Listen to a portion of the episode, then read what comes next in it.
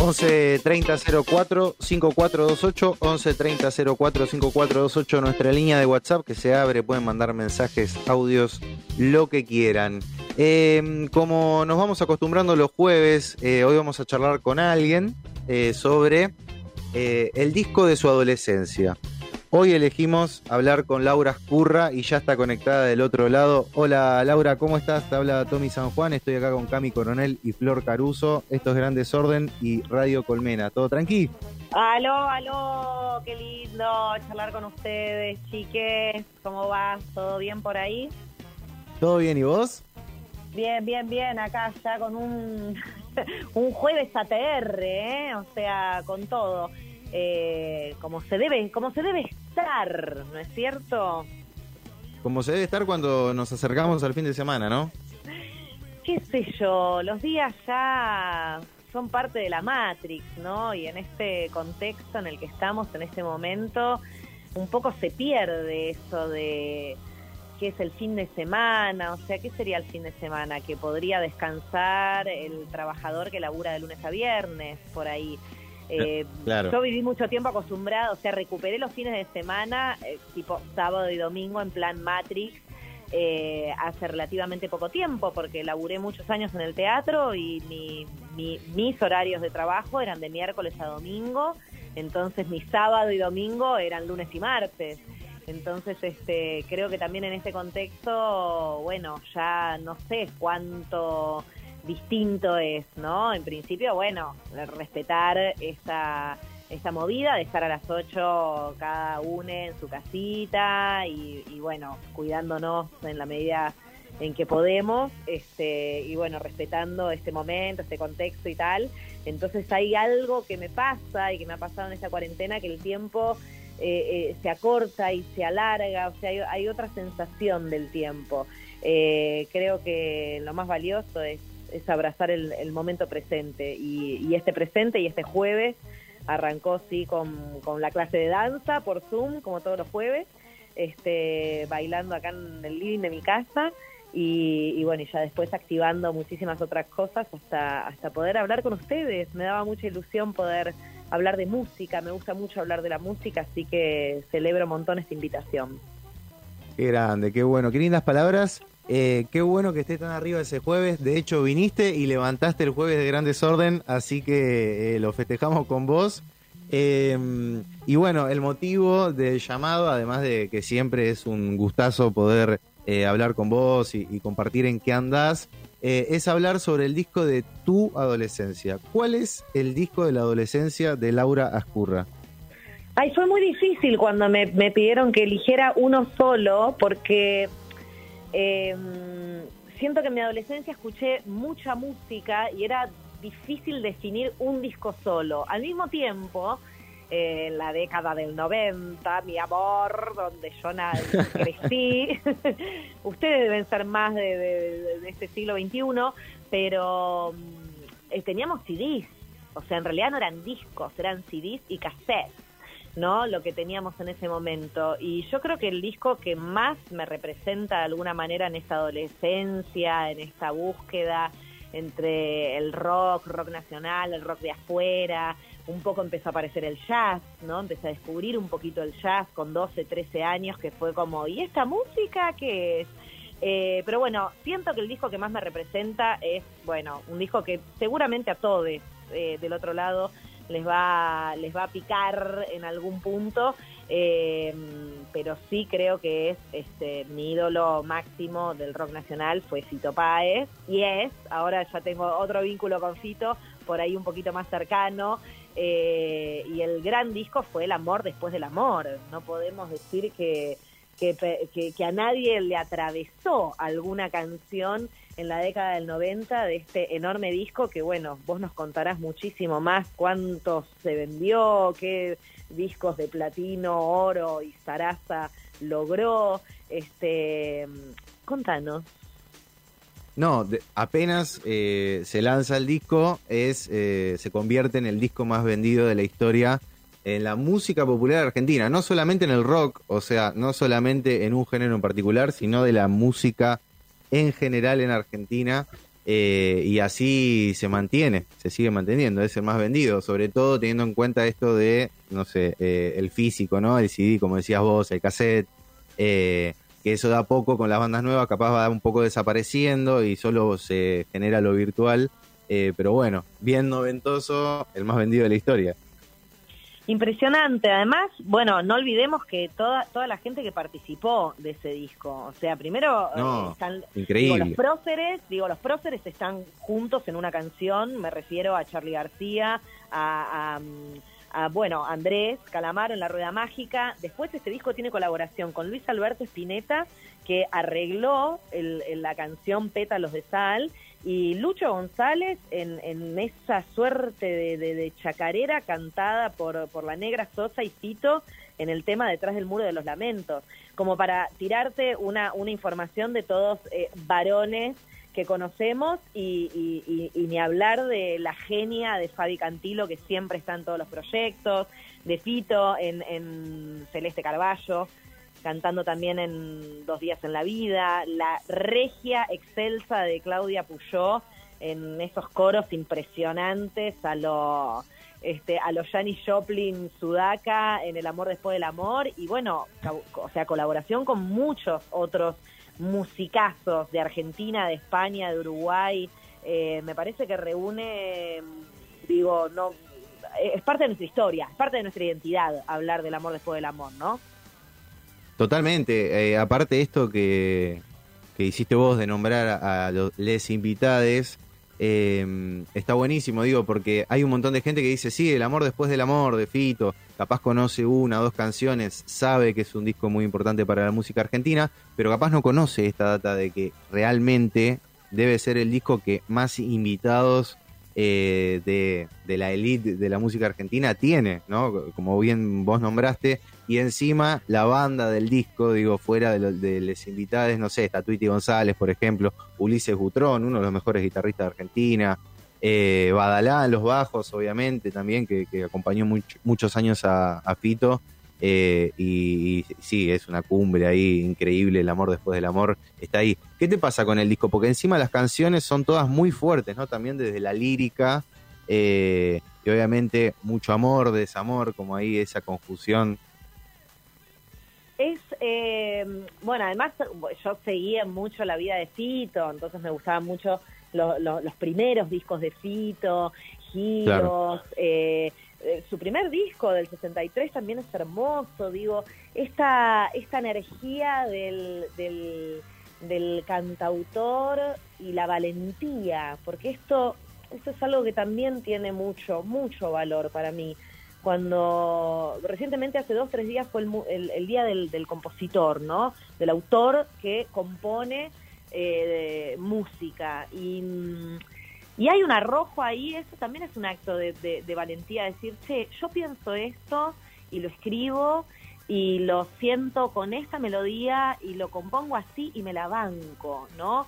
Eh, entonces, eh, eh, eso tiene un doble valor para mí, que el intérprete que puede cantar canciones que escribieron otros, ¿no? Eh, que eso también está muy bien y es muy lindo y celebramos siempre el arte y la maravilla de la música, pero quien compone una melodía, quien expresa sus sentimientos en una letra, eh, eso para mí es un arrojo impresionante. Yo tengo mucha admiración por los cantautores todos, desde un fito grosso y crack hasta, hasta los, los músicos y las músicas este, hermosas también, compositoras que empiezan a, florecer desde muy temprana edad y que ya meten temática, perspectiva de género, hablan inclusivo. Eh, digo, es, es, es por ahí, es por ahí donde tiene que seguir floreciendo la música y, seguir contando las historias. Entonces, bueno, pero sí, volviendo al amor después del amor, eh, la última vez que lo escuché entero, porque además hablábamos el otro día con un chico que me gusta mucho, que, que está ahí orbitando mi, mi, campo áurico, eh, estábamos hablando que, que, que ya no se escuchan los discos enteros, ¿no? O sea que hay como algo de esta cosa del Spotify que, está ahí medio como, bueno, consumo la, la, canción de tal y paso a otra canción y me deriva a otro artista, pero el ejercicio de escuchar el disco entero, de principio a fin, que tiene una historia, que tiene un ritmo, que tiene una energía, que está pensado, ¿no? O sea, hay gente que pensó por qué esa canción va antes y después y la otra y tal. Eh, y entonces, bueno, hice una obviedad así muy, muy fuerte. Me fui, me fui a Rosario hace dos semanas a visitar unas amigas y a remar y qué sé yo, y me fui escuchando el amor después del amor entero, pensando en esto, en esto que había dicho el chico que me gusta, que probablemente nos esté escuchando también, así que le quiero dejar un besito. Eh, un saludo. Ahí queda entonces. Ricachonda, se ponía curra. Y, entonces. Vos, lo dijiste, el jueves está así. Y el jueves es así, el jueves ATR. Y, y, entonces me fui a Rosario escuchándolo a Fito, con todo el amor que tengo por Rosario, por todo lo que me pasa con, con su música y lo que representa este disco, ¿no? Y lo que habla también, o sea, el amor después del amor, que no es una pelotudez, ¿no? Es el amor que llega después de, del amor, que en relación a Fito tiene que ver con, con, todo ese vínculo impresionante de, crecimiento profesional y personal que representó en su vida Fabi, y después lo que significó la llegada de, de la Chechu, de Ceci Roth, eh, con, con, toda esa inspiración, ¿no? Esta dupla también que se da mucho de actriz-músico y, viceversa, ¿no? En esa afinidad que de alguna manera tenemos, en, en, esa frecuencia que nos conecta el, el, arte, el expresar, el expandirnos, el compartir, y que ambas, ambos, ambas profesiones, tanto eh, el arte de la interpretación en la actuación como en la música, requiere del apoyo de otros. Es un laburo colectivo. ¿no? No quiero decir que el, que el dibujante no lo tenga, ¿no? Quizás ahí en la soledad de su, de su escritorio, eh, por ahí tiene colaboraciones, pero el hecho concreto de una actriz y de un músico es estar pimponeando y trabajando la empatía para laburar con un otro. Y ese laburo en equipo es el que a mí me interesa, en, en, el, en el laburo, en la profesión y por supuesto en la vida, ¿no? Laura, te hago una consulta, soy Cami. Me interesa, o sea, todo este análisis que estás haciendo lo haces ahora, ya adulta, eh, reviviendo por ahí un disco con unas relaciones nuevas, ya con eh, camino eh, caminado, ¿no? En ese momento, sí, en la soy una señora, mi amor, señora de las cuatro décadas. Bien vividas, bien vividas. Y sí, en la adolescencia. ¿Qué te resonaba del disco? ¿Con cuál le abrazaste el disco y te pusiste a llorar o saltaste arriba de la cama, no sé, cosas adolescentes, cliché? Todas, el disco representa todos esos estados emocionales adolescentes, o sea, quería una canción para, para, para el puñal y estaba creo, quería una canción para el amor y estaba un vestido de un amor, eh, quería una canción de, de, de, la pacha y la identidad y estaba hermosamente la, la, canción con la negra Sosa, para el descontrol, qué sé yo, la rueda mágica, rodar. Digo, eso también fue lo que, lo que me, me, representa de alguna manera del disco y, y, además por la producción que tiene el disco. Insisto, vuelvo a los obreros del arte, vuelvo a quienes están ahí manejando los controles, que también estos discos no se grababan como se graban ahora con una compu y un montón de, de, sistemitas que están buenísimos y qué sé yo, que lo puede grabar un capo desde un estudio hasta mi vecino acá abajo con tres programitas, ¿no? Que está buenísimo que también pueda grabar y, poder hacer sus producciones en este momento en donde también la autogestión eh, es mucho más accesible para poder compartir nuestro arte. Pero realmente la producción de, de este disco, o sea, era muy manual, o sea, era muy artesanal en aquellas consolas enormes de esos estudios de grabación, donde además estos guachos, tengo acá el disco en la mano, eh, el CD, el CD, tengo el CD, chicos, porque soy del siglo pasado. Em, donde, donde bueno, tiene eh, mucha, mucha gente que tocó y en muchos lugares lo mezclaron, lo grabaron, lo ensayaron. Eh, inevitable que no llegue a la cúspide de, de, los récords de nuestra música, algo que fue pensado y armado con, con tanto amor y con tanto equipo. Entonces sí, obviamente yo abrazo a Fito y, y, lo adoro y me representa su, su, su poesía, pero la música que pudieron lograr con los con, los obreros de la música y de estar ahí ensayando y buscando y eligiendo y produciendo este, y ecualizando, digo, eso es un laburo en equipo y, es, y eso fue también lo que me llegó. O sea, poder eh, em, descubrir distintos géneros musicales en, en, un mismo disco, ¿no? O sea, pensamos en una Laura de 11, 12 años este, que, que descubre esto y que se me estalla la cabeza cuando yo venía escuchando música, qué sé yo, rock de afuera, mis compañeros de la colonia me recomendaban, Guns N' Roses, qué sé yo, Roxette, este, un poco es eso de afuera, pero cuando cosas lejanas. cosas lejanas que estaban de moda y todo bien y que bailábamos y que bailábamos en los bailes y, y cantábamos y también sufríamos, pero Laura, te eh, pregunto, Flor acá, perdóname que te interrumpa, pero... interrúmpanme, por favor, porque hablo mucho. No, yo también, así que Same, te entiendo un montón. Pero recién repasabas un poco eh, otras bandas y yo me pregunto, ¿cuáles eran esas bandas que también en la adolescencia hacían eh, el entre con este disco, por ejemplo, que mencionas ahora? ¿Qué otras bandas te hacían sentir algo similar? ¿O vos podías decir, bueno, acá yo descargo un montón de emociones que como adolescente tengo y no sé explicar, no sé poner en palabras?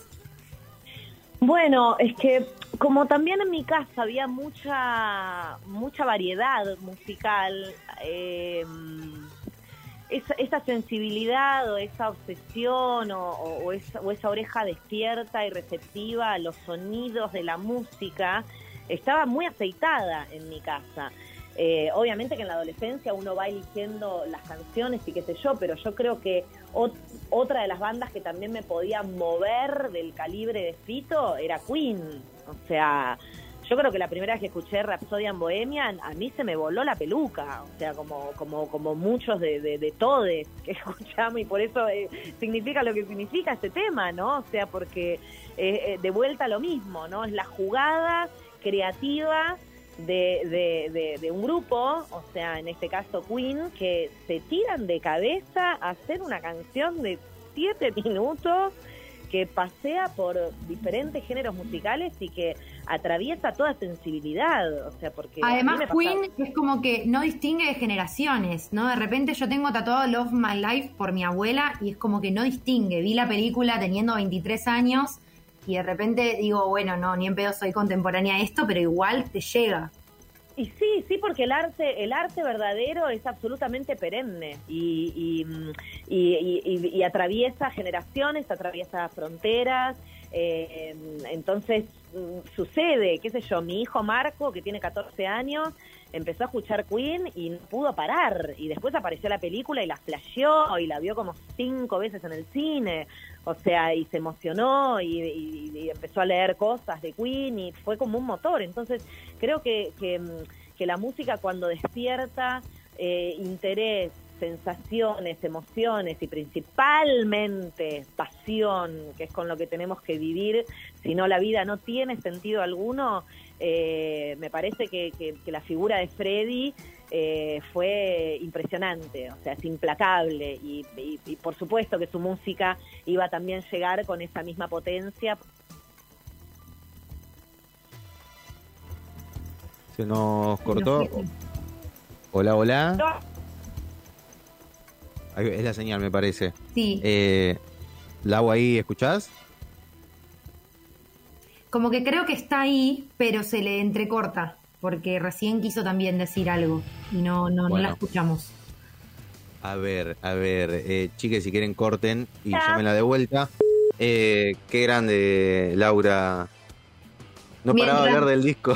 mientras restablecemos comunicación con ella, quiero decir, ¿cómo sabe cómo se estudió el disco, muchachos? Pero mejor que nosotros.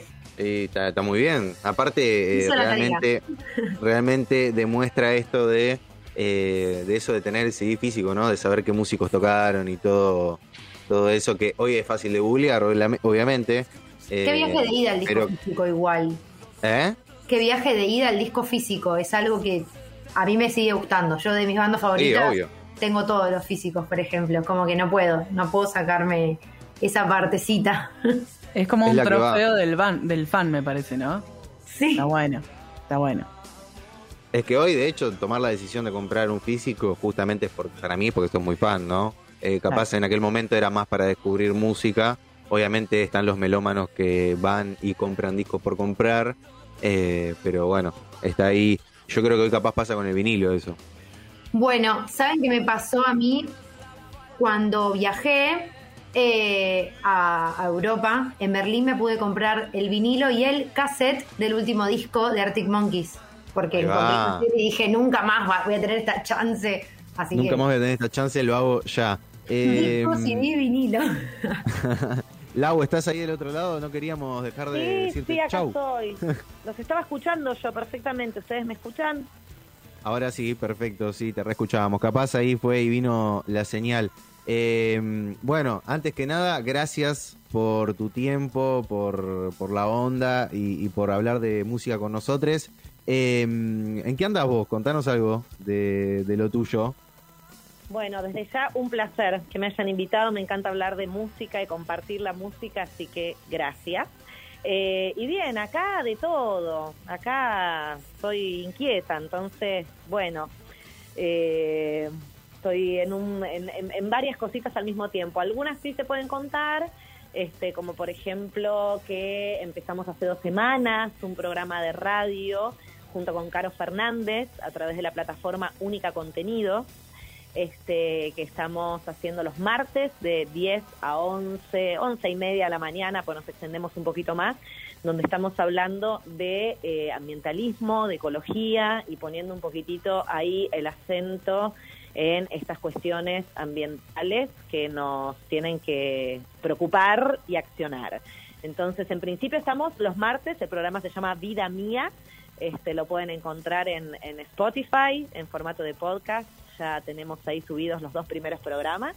Este, y la radio se puede escuchar online en cualquier parte del mundo. Así que en, en ese proyecto muy contenta porque me gusta mucho la radio, hace mucho que tengo ganas de hacer cosas y sé que este, esta, esta semillita, este pequeño programa, este pequeño aporte, eh, está buenísimo y nos, nos, nos invita a, a, conocer más cosas, a seguir en red con, con los ambientalistas, a dar voz a lo que sucede en diferentes regiones de la Argentina, así que eso me, me, me, gusta mucho. Por otra parte, soy ahí a pasitos de, en breve, vamos a editar, junto con la editorial Chirimbote, un cuento que escribí a los 11 años, este, que encontré en medio de la pandemia, mientras estábamos todos organizando nuestras casas y tirando cosas y tal. ¡Wow! ¡Qué bueno! Encontré un viejo cuento que aparte había salido ganador de un concurso de un montón de cuentos de, de escuelas este, públicas en ese momento y, ganó un segundo premio, qué sé yo, y el cuento se llama Epidemia. así que... Así que muy flashero, muy flashero ¿Muy flashero encontrarte todo eso? Muy flashero, muy flashero encontrarme eso y, bueno, y que por supuesto la editorial Chirimbote, que es una editorial que amamos por toda su perspectiva de género espectacular y porque sale de esa voz adultocentrista en la que nos ponemos a veces y, y escuchan las niñeces entonces, bueno, me, me, propusieron editarlo y con ilustraciones de Tomatoe, que es una ilustradora que adoro porque también es actriz y, bueno, y me está haciendo, está haciendo los dibujos de la historia y, eso me emociona muchísimo. Nunca pensé que, iba a pasar por una experiencia así, así que cada vez que me manda los bocetos lloro y le contesto, le contesto los mensajes y le digo, boluda, es muy hermoso todo. Y, bueno, así que eh, eh, en, en, ese proceso también, ¿no? Este, y bueno, y después estudiando, como siempre, tomando acá las clases de piano, de danza, eh, empezando a investigar una dramaturgia que quiero contar sobre mujeres del País Vasco y conectándome también con mi raíz vasca.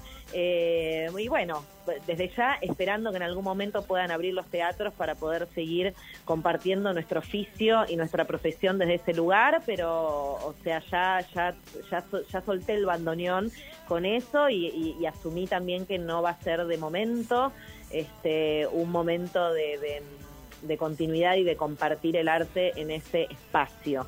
Igual yo he tenido un enorme atracón con el teatro en los últimos ocho años, trabajando mucho, mucho, mucho y estoy súper agradecida. pero bueno, también es un espacio que extraño. Y si pasé un gran duelo en este momento fue soltar el teatro como intérprete y como espectadora. Así que en eso, prendiendo velitas para que pueda volver pronto esa presencialidad. Las prenderemos nosotros también y para cerrar este momento hermoso que compartimos acá en Gran Desorden y en Radio Colmena, eh, Laura Escurra, Escurra elige el tema para cerrar eh, que sea del amor después del amor, obvio. Ay, bueno, vamos con la rueda mágica para seguir este jueves a TR, ¿no? ¿Qué les parece? Dale, a full, a full. Vamos con ese entonces. Eh, Lau, gracias. Por favor, gracias a ustedes, chiques. Un beso enorme para las damas y, también para ti. Gracias. Dale.